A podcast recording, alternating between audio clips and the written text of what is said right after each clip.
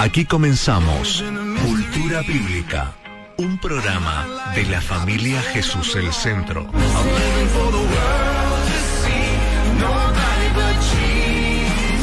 Espacio radial dedicado a la palabra de Dios, con la conducción de los pastores Gabriel y Rebeca Coria.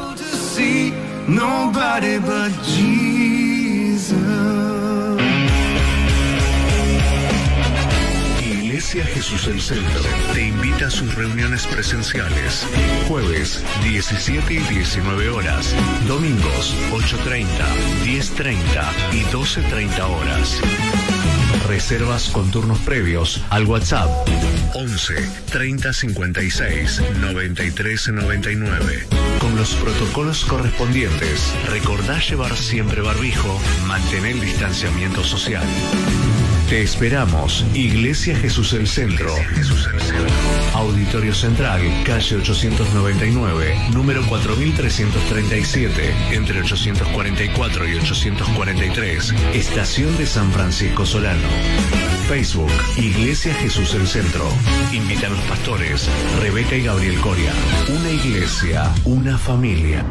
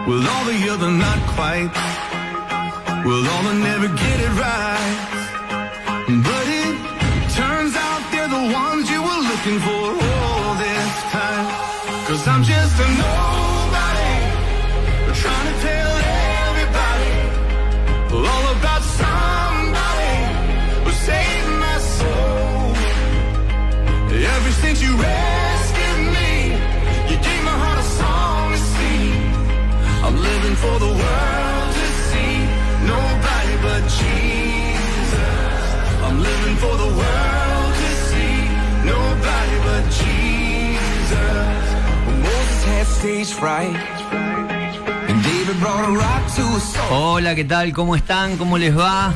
Disfrutando hoy con César y con Rocío. ¿Cómo están? ¿Cómo les va? ¿Cómo va? Todo bien, todo bien. Venía para acá y me olvidé el barbijo y tuve que volver. ¿A cuánto le debe pasar eso? ¿Viste? Pero sigue pasando, ya llevamos un año y medio y nos sigue pasando, ¿no? Que salimos sin yo igual en el auto siempre tengo 3, 4, 5, Sí, 6 acá. barbijos. Estás cargadito. es como el auxilio. ¿eh? Claro, sí, tal cual. Rocío, ¿cómo estás? ¿Bien? Hola a todos, bendiciones, bendiciones a todos los que nos están mirando, saludos para todos. Tenemos historias de vidas, tenemos una historia hermosa hoy para compartir, ¿no? Así es, una historia que, que da una enseñanza más que nada. La historia básicamente era en- eh, sobre dos personas, pero en realidad yo rescato la enseñanza que deja. Está, está bueno. No Qué bueno. No quiero spoilear nada. Muy bien, aguardamos entonces y tenemos curiosidades bíblicas como siempre. Sí, tenemos más curiosidades para que aprendan un poco más de la Biblia y se sorprendan también. Tal cual, porque genera eso, ¿no? Admiración, sorpresa. La Biblia es maravillosa. Como Adán, que no tenía suegra. y Eva que no tenía suegra también, ¿no? Fue muy sorpresiva eso. Tal cual. Bueno, hay una frase hermosa que es de Elena White.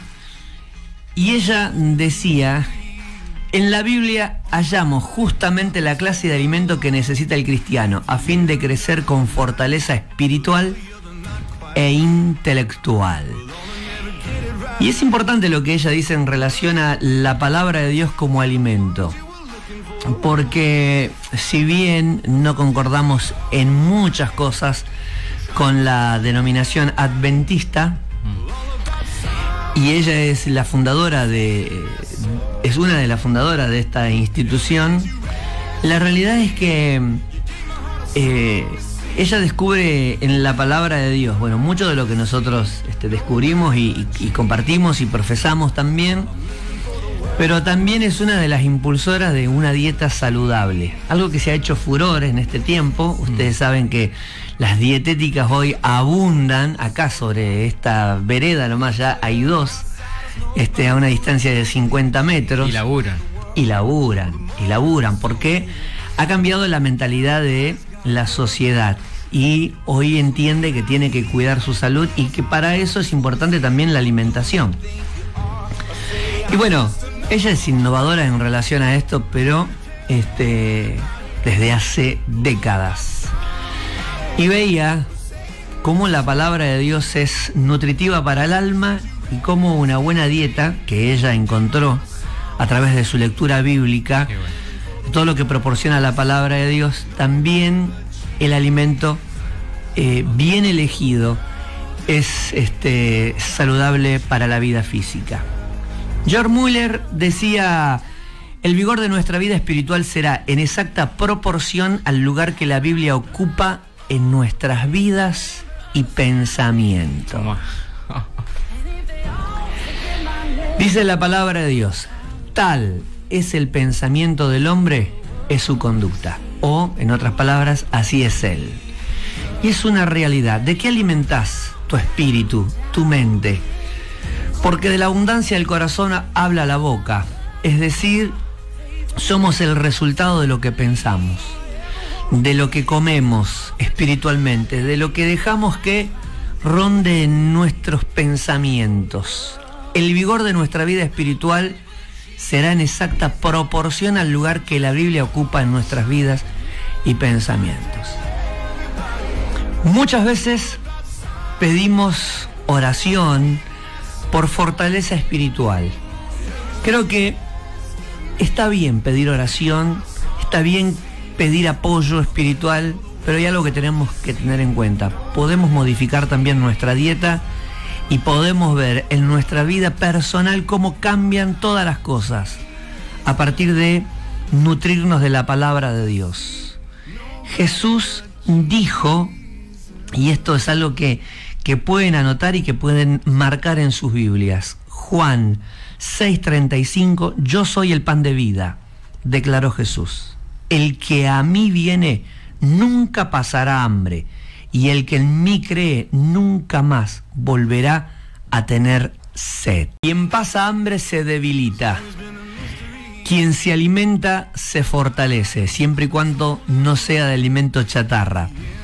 La palabra de Dios es el alimento que cada uno de nosotros necesita.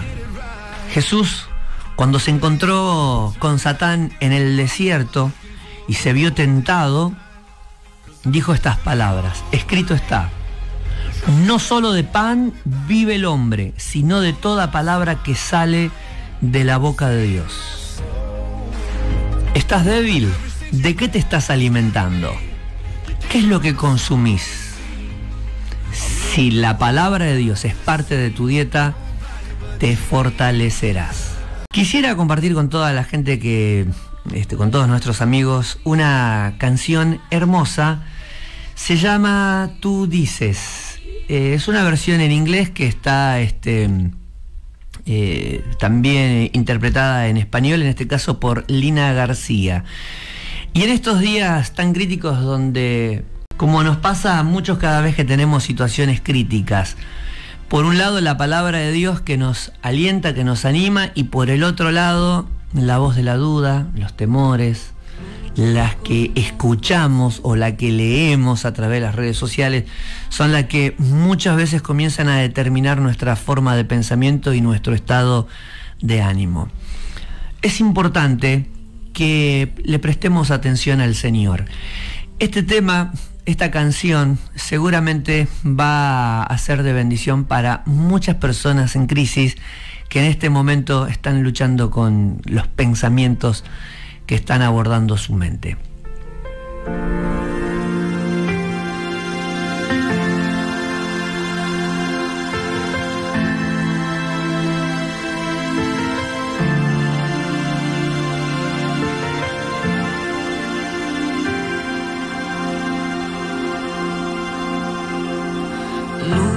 con las voces que en mi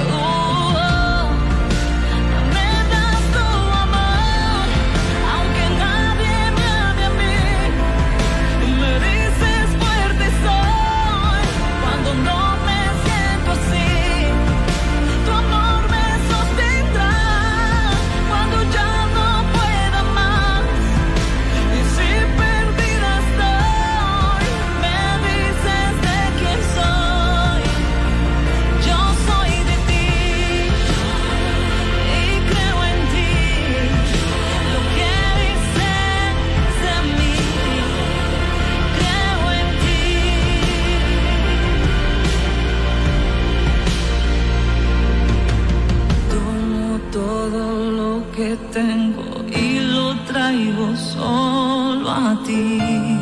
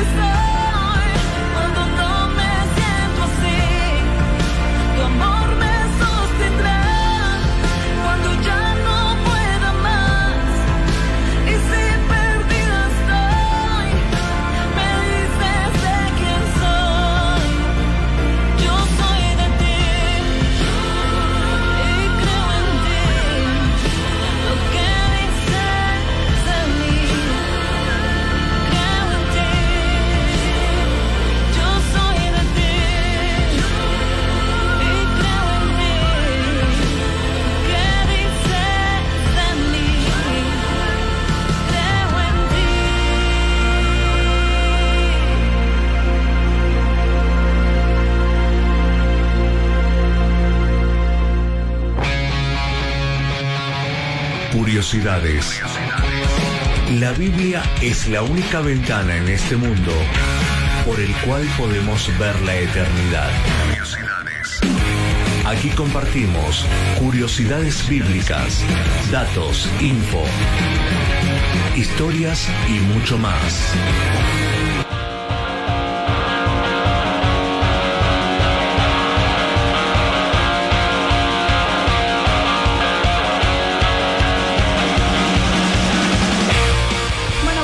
¿Qué les parece si vamos con las curiosidades bíblicas? Trajimos 10 curiosidades, así que vamos a compartirlas.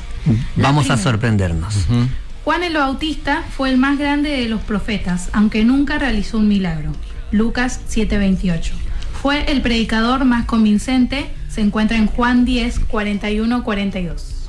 Así es, y básicamente porque fue eh, el último de los profetas, si bien en el, en el canon bíblico el último profeta del Antiguo Testamento es Malaquías, eh, y Malaquías ya habla de la llegada del profeta Elías de forma codificada, ¿no? Entonces menciona a Elías en lugar de Juan el Bautista porque no lo conocía y profetizó 400 años antes.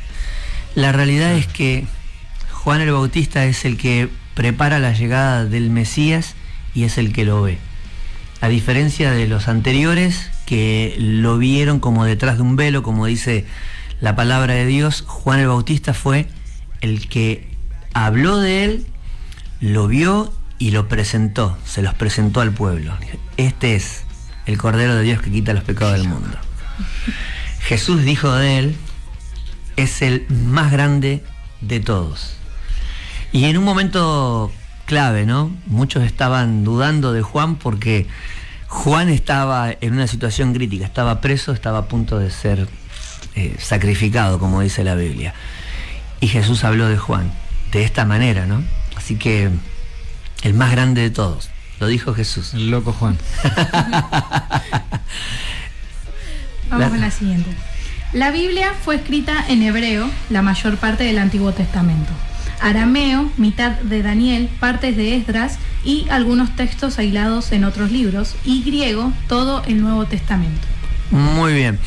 Eh, está bueno esto, porque en esta etapa donde hay muchas versiones de la Biblia y muchas son demonizadas, como la versión NBI, por ejemplo, Y otros. y otras, ¿no? Este, es importante tener en cuenta estos detalles. Yo creo que la gran mayoría lo sabe, inclusive las que cuestionan las nuevas versiones. Lo que hay que tener en cuenta en forma resumida es que la versión 1960 no es la Biblia que bajó del cielo. También es una Biblia que se ha traducido este, al, al español y nos ha llegado así a nosotros. Pero lo que hay que considerar es que cuando eh, Casiodoro de Reina y, y Valera este, trabajan la traducción de la Biblia, no contaban con algunos manuscritos que después fueron descubiertos en el año 1940 en las cuevas del Qumran.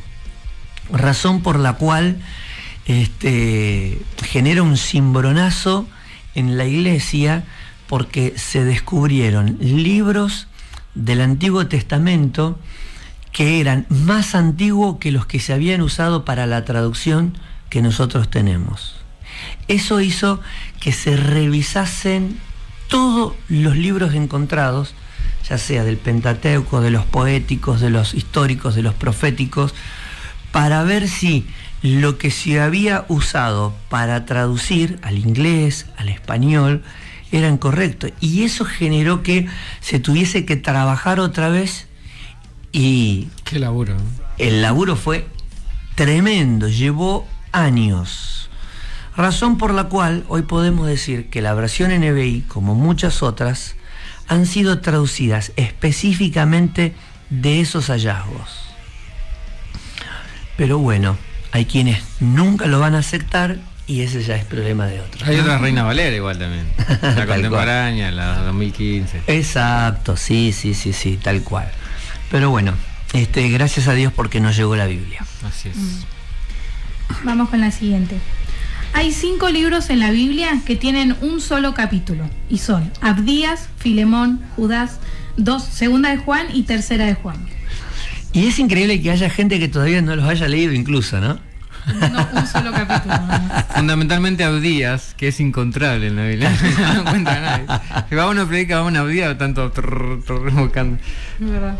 Tal cual. Vamos con la siguiente.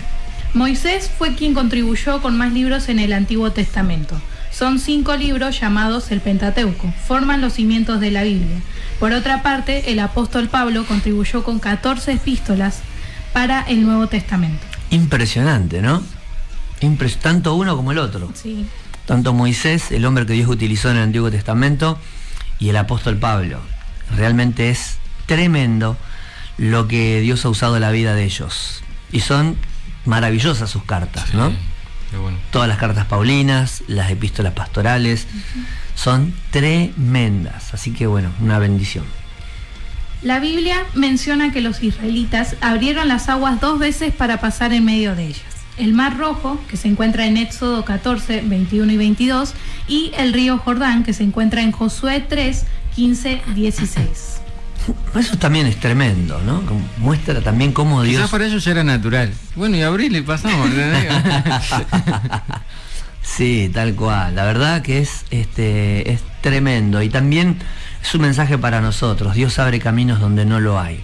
Estés en la situación que te encuentres, tenés que saber que Dios abre caminos donde no lo hay. En algunas ocasiones va a suceder de forma extraordinaria, como pasó en el Mar Rojo, que Moisés tocó con la vara al agua y se abrió.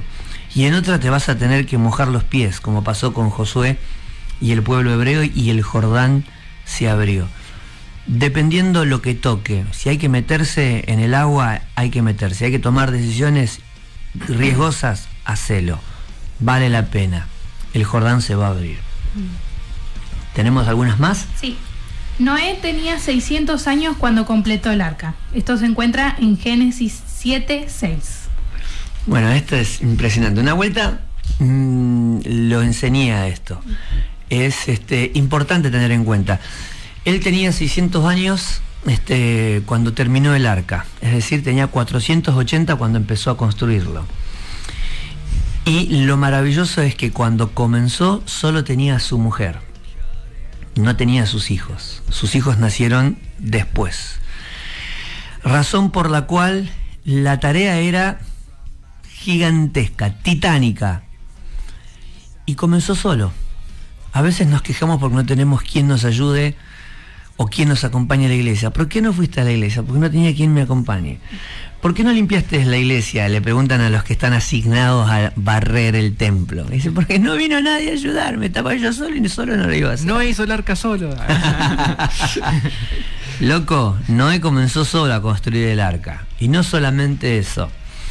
Hay que tener en cuenta que no existía este fuera de la revolución industrial. Estamos hablando de cuántos años atrás, 4.000, 5.000 años atrás.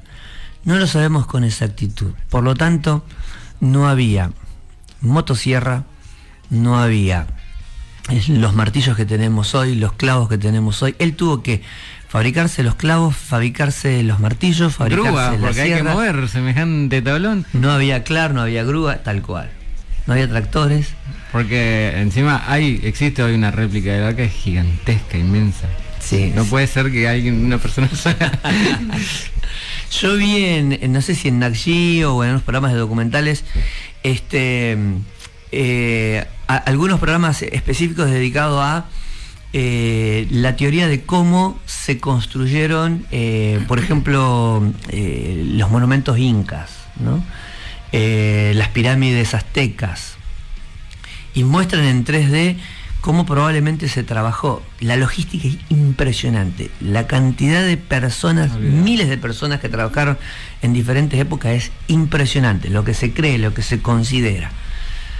Moisés comenzó solo. Probablemente después hubo gente que lo ayudó, porque seguramente que sí.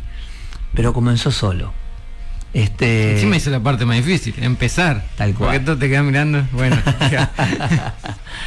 Este, así que eh, sea lo que te toque, te acompañen o estés solo, adelante. Dios está con vos. Muy bien, ¿tenemos algo más? Sí, vamos con una más. La última. Dale. La alegría es una buena medicina y la tristeza enferma. Se encuentra en Proverbios 17:22. Dice, no hay mejor medicina que tener pensamientos alegres. Cuando se pierde el ánimo, todo el cuerpo se enferma. Es en versión TLA. Así que a estar alegre porque, según dice la palabra de Dios, y bueno, y yo lo creo, la alegría hermosea el rostro. Eh, un poquito menos de maquillaje, más sonrisa, que nos van a ver diferente. Tenemos historias, interesantes historias de vida para compartir, ¿no, Sí, César? sí. Estuve investigando, estuve buscando mis contactos los artistas. no, y me encontré con, capaz que algunos los conocen. Eh, yo sinceramente no lo conocía antes, yo los conocí cuando trabajaba por ahora acá, que tu, pan- tu abanico de, de artistas se expande. Y hay un artista que, va, son dos artistas, es Abraham y Betlisa, que se dedican a hacer temas románticos cristianos, como si te casaste en los 90, entraste con Humberto y Lorena, sí, tal que cual. hacían una canción tipo Un Mundo Ideal, que estaba, la re quemaron. Después surgen ellos, pero como que no tuvieron mucha repercusión y cuando estaban por el salto, llegó Tercer Cielo y chao. A los barrios. sí. Mirá. Sí, entonces, ahora hay varios, ¿viste? Pero son los que más pegaron. Eh, y bueno, como cuando tienen un ministerio musical eh, en conjunto como matrimonio, los que lo escuchan dicen, quiero un matrimonio como ese, porque es la Cenicienta con el príncipe, es muy de Disney. Y, y ellos eh, eh, para, para, para una productora eh, estuvieron dando el testimonio y específicamente daban eh, lo que era el noviazgo de ellos. Y uno se pone a escuchar y ya Abraham arranca diciendo, y no fue muy bueno. Y vos te quedas, ¿cómo? Escucha. Se me cayó. Y el noviazgo de ellos, bueno, ellos cuentan toda su historia, hasta romántica como anecdótica, que no lo voy a traer porque no nos vamos más. Pero me llamó la atención, ellos arrancan eh, a noviar a los 19 años. Y bueno, cuentan su, su historia, cómo se conocieron y demás. Pero hay una particularidad en él. Él ya tenía su carrera, era Abraham Velázquez, solista. O sea, él arrancó de muy joven. Creo que son puertorriqueños. Y ya tenía, ya tenía un- un- un- unos discos. O no sé si tenía discos, pero ya, ya estaba en la música, qué sé yo.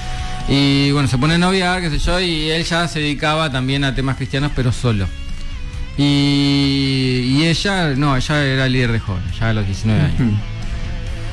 Y empezaron a noviar, eh, entre tanto tiro flojos, consumaron el noviazgo y est- estaban ya formalizados.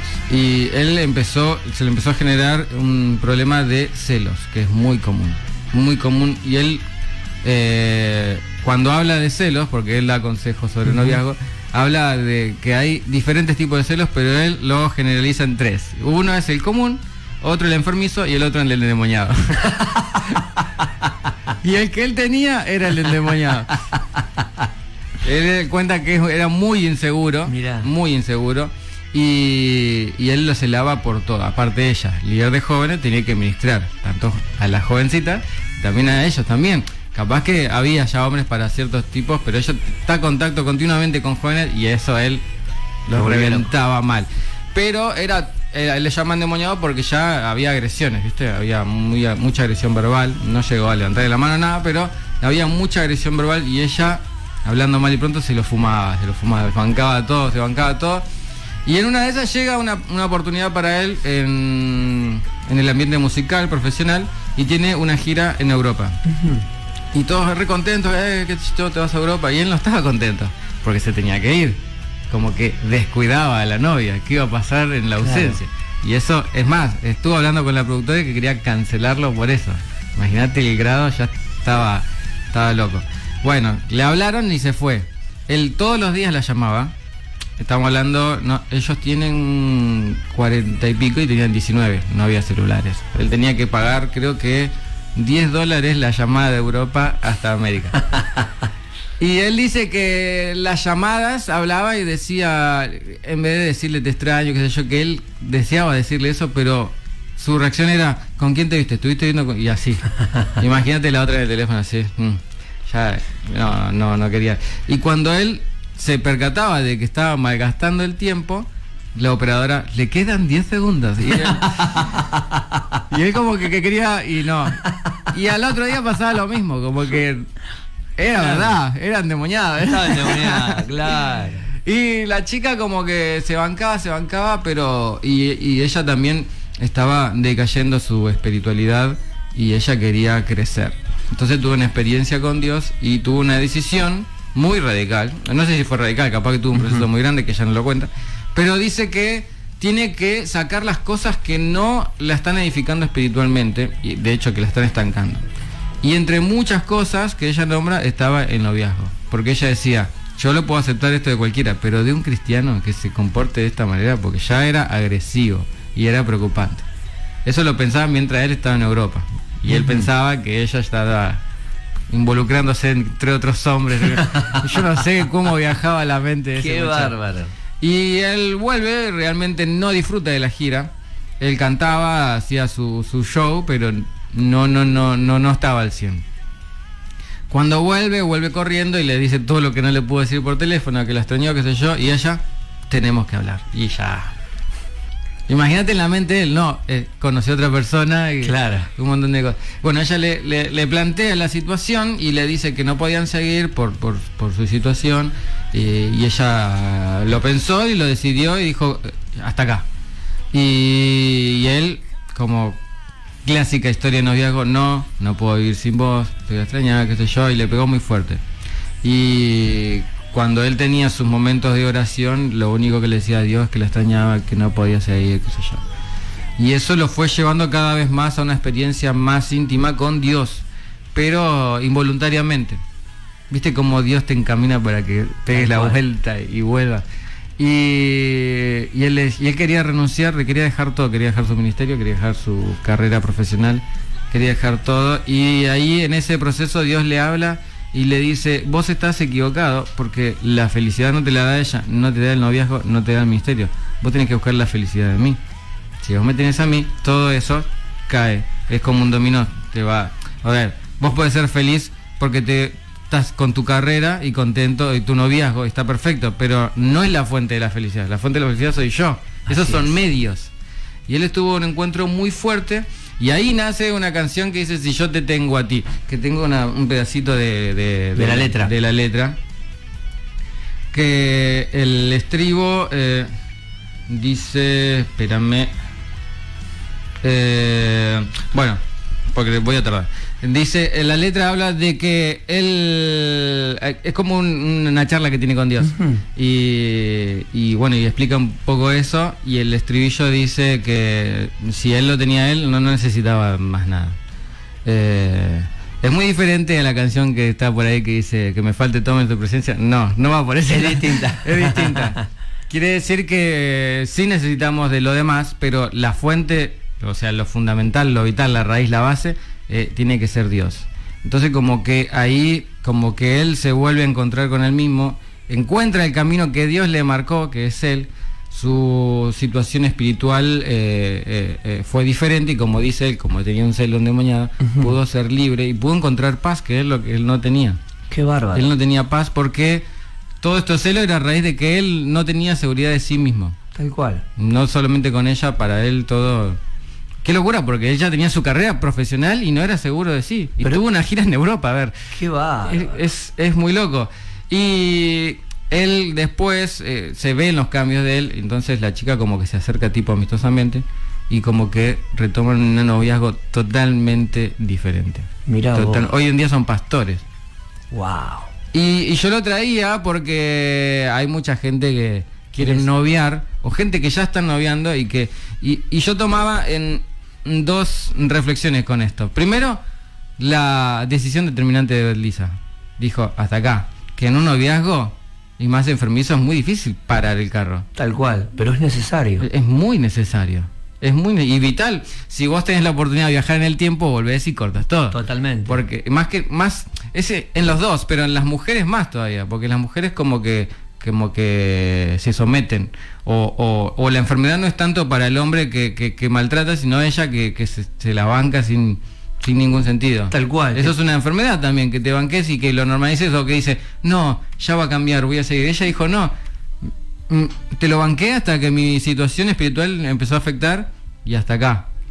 Y también rescato la, la vida de él como encontró la respuesta de Dios y, y- y que volanteó. Porque algunos se rinden. Tal cual. Porque esta situación, la mayoría de los casos termina en fracaso. Y lo loco que ellos volvieron, y, bueno, se- sigue su carrera musical, tiene un montón de temas cristianos, eh, mucha gente que tiene noviazgo se dedica a estos temas, lo usan para el casamiento y demás. y ellos lograron eso, pero en el fondo hubo un montón de cosas que Tal cual. a vista del hombre no tenía ni futuro ese noviazgo.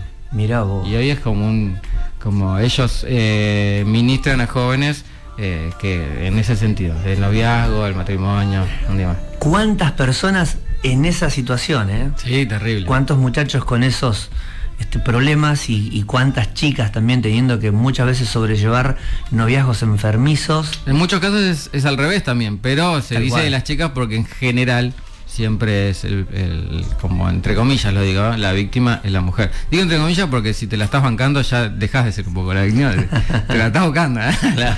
Pero eh, en los viejos es muy difícil, si tenés un noviazgo medio tóxico, como se usa mucho esa palabra, cortar. Cortar o darse un tiempo o tener la madurez de decir hasta acá. Hasta acá, basta. Si en el futuro vamos a seguir, veremos, pero yo no puedo seguir. Ella priorizó a Dios. Él tenía un problema, lo aceptó y después se reconstruyó, se reconstruyó y volvieron. ¿Qué ejemplo? Mal. Yo creo que está todo dicho. Quien se encuentra en esas circunstancias creo que tiene eh, eh, ya una, una señal. ¿no? ¿Cuál es el camino? ¿Cuál Los artistas a mí no me gustan demasiado. La canción tampoco, pero me, me parecía necesario hablar de esto. Me parecía necesario. Es muy necesario, por lo que vemos que pasa a menudo. La canción la tenemos ahí, es la que estamos Es la que está pisando. sonando, sí. Bueno, vamos a escucharla un poquitito.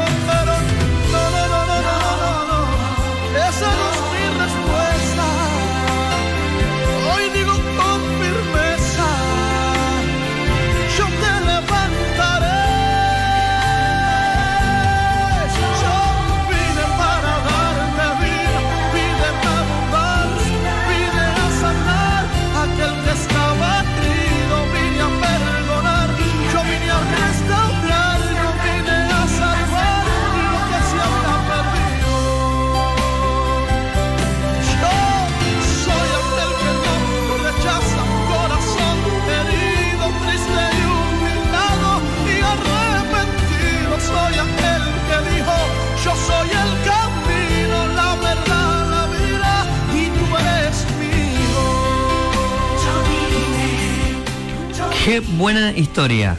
Eh, ¿Se llamaba el autor? Abraham Velázquez. Abraham Velázquez. ¿Así son los nombres de sus producciones? Ahora, sí, él como solista es Abraham Velázquez y ahora es Abraham y Betlisa. Mira vos, qué bien. Gracias por la historia. Hermoso. Y eh, para el viernes que viene hay alguien muy conocido. ¿Ah, sí? Sí, no voy a- no voy a qué tirar nada, voy a dejar ahí bueno. picando. Qué Muy bueno, conocido. qué bueno, qué bueno. Hay tantas historias detrás de cada canción, detrás de esas letras que hay- algunas conocemos, otras no, pero que está bueno que repasemos un poquitito, indaguemos en ellas y descubramos las historias de vida que nos pueden bendecir y enriquecer también, ¿no?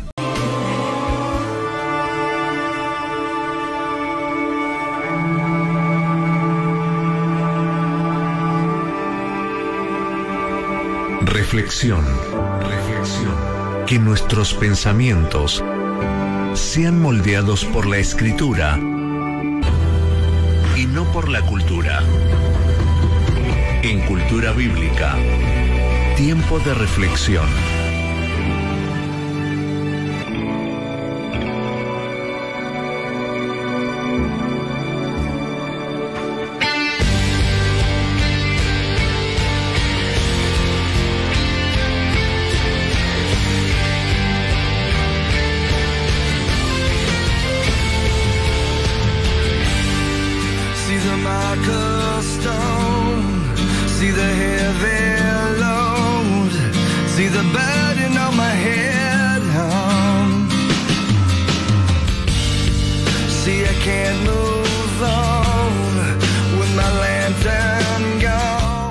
Pequeño Thomas, de tan solo 7 años, afirmó en su salón que su tío era el mismísimo Superman. Su maestra le dijo que Superman no existía, además de que sus compañeros le hicieron burla porque tampoco creían lo que Thomas les había contado. El chico terminó en la dirección, un lugar al que muchos van a parar habitualmente, ¿no? En los colegios. Eh, por su comportamiento, ya que insistía que su tío era Superman, y viendo este, que nadie le creía y que le hacían burla, terminó ahí, en un rincón al lado de la directora. Para dejarlo salir, tuvieron que llamar a, sus padres o a un tutor que lo vaya a recoger y también a percibirle de, de todas las acciones de- del chico, de Thomas.